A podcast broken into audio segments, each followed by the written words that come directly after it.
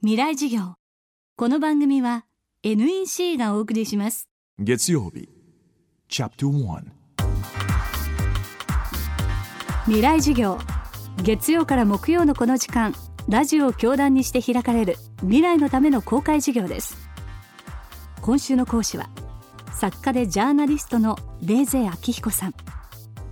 911セプテンバーイレブンス民主党のアメリカ共和党のアメリカなど著書は多数。アメリカ・ニュージャージー州を拠点に政治経済文化スポーツとあらゆるジャンルからアメリカの現在を伝えています。2008年のチェンジから4年先週のアメリカ大統領選挙では大きな政府を掲げたオバマ陣営が小さな政府を掲げたロムニー陣営に勝利しました。2期目を迎えるバラク・オバマ政権。財政雇用医療外交。さまざまな問題を抱えるアメリカの選択は日本にも世界にも大きな影響を与えます。未来授業1時間目。接戦の大統領選挙。勝敗を分けたポイントはどこにあったのか。テーマは自然災害と大きな政府。まあ、ものすごく僅差の接戦だったわけですね。ただやっぱり最後に来てこうずっと僅差だったんですけどもなんとなく世の中の雰囲気が一つはそのこれだけ景気がゆっくりだけど回復してるんでもうここでちょっとなんか変えちゃうと怖いなみたいな感じそれからもう一つはですねハリケーンのサンディっていうのが来てやっぱりそのもちろん被害を受けたのはニュージャージーとか、まあ、私のところなんかそうなんですけども、まあ、一部の州だけなんですけどやっぱり全米の人見ててあやっぱりこういう天然災害がある時にはその国ってのはしっかりしなきゃいけないなと。やっぱりその小さな政府で 自己責任でみたいなことってちょっと違うなみたいななんかそういう雰囲気があってそれがやっぱり最後のところでオバマ大統領にとっては有利になったのかなと思いますけどね。私ねハリケーンの影響はすごく少ないと思ったんですけど特にペンシルベニアなんか割と早くに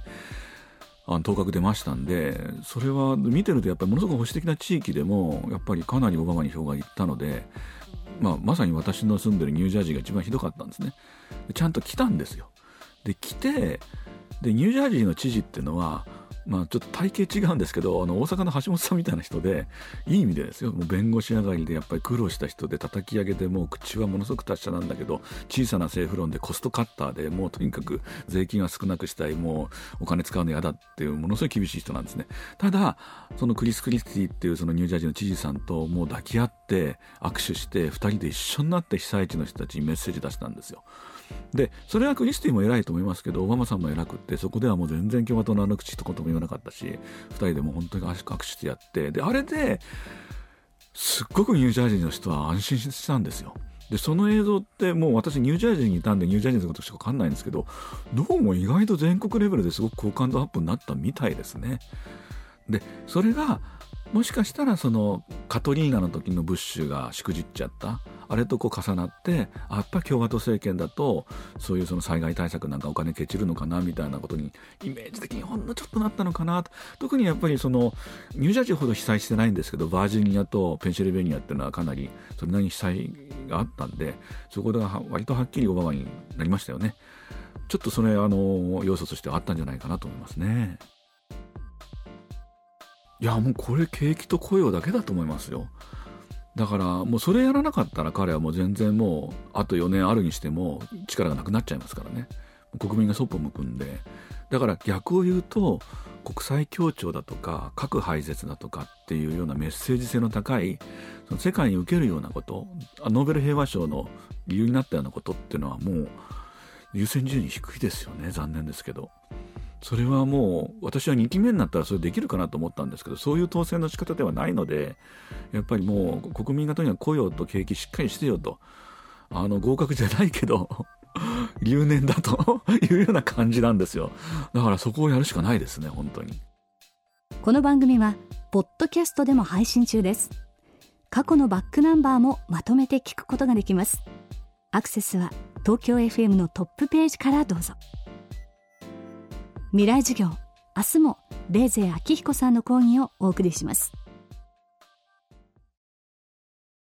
地球にあふれるたくさんの情報。数字も文章も動画も感情も。そんなビッグデータを集めて組み合わせて分析して新しい価値を創造する。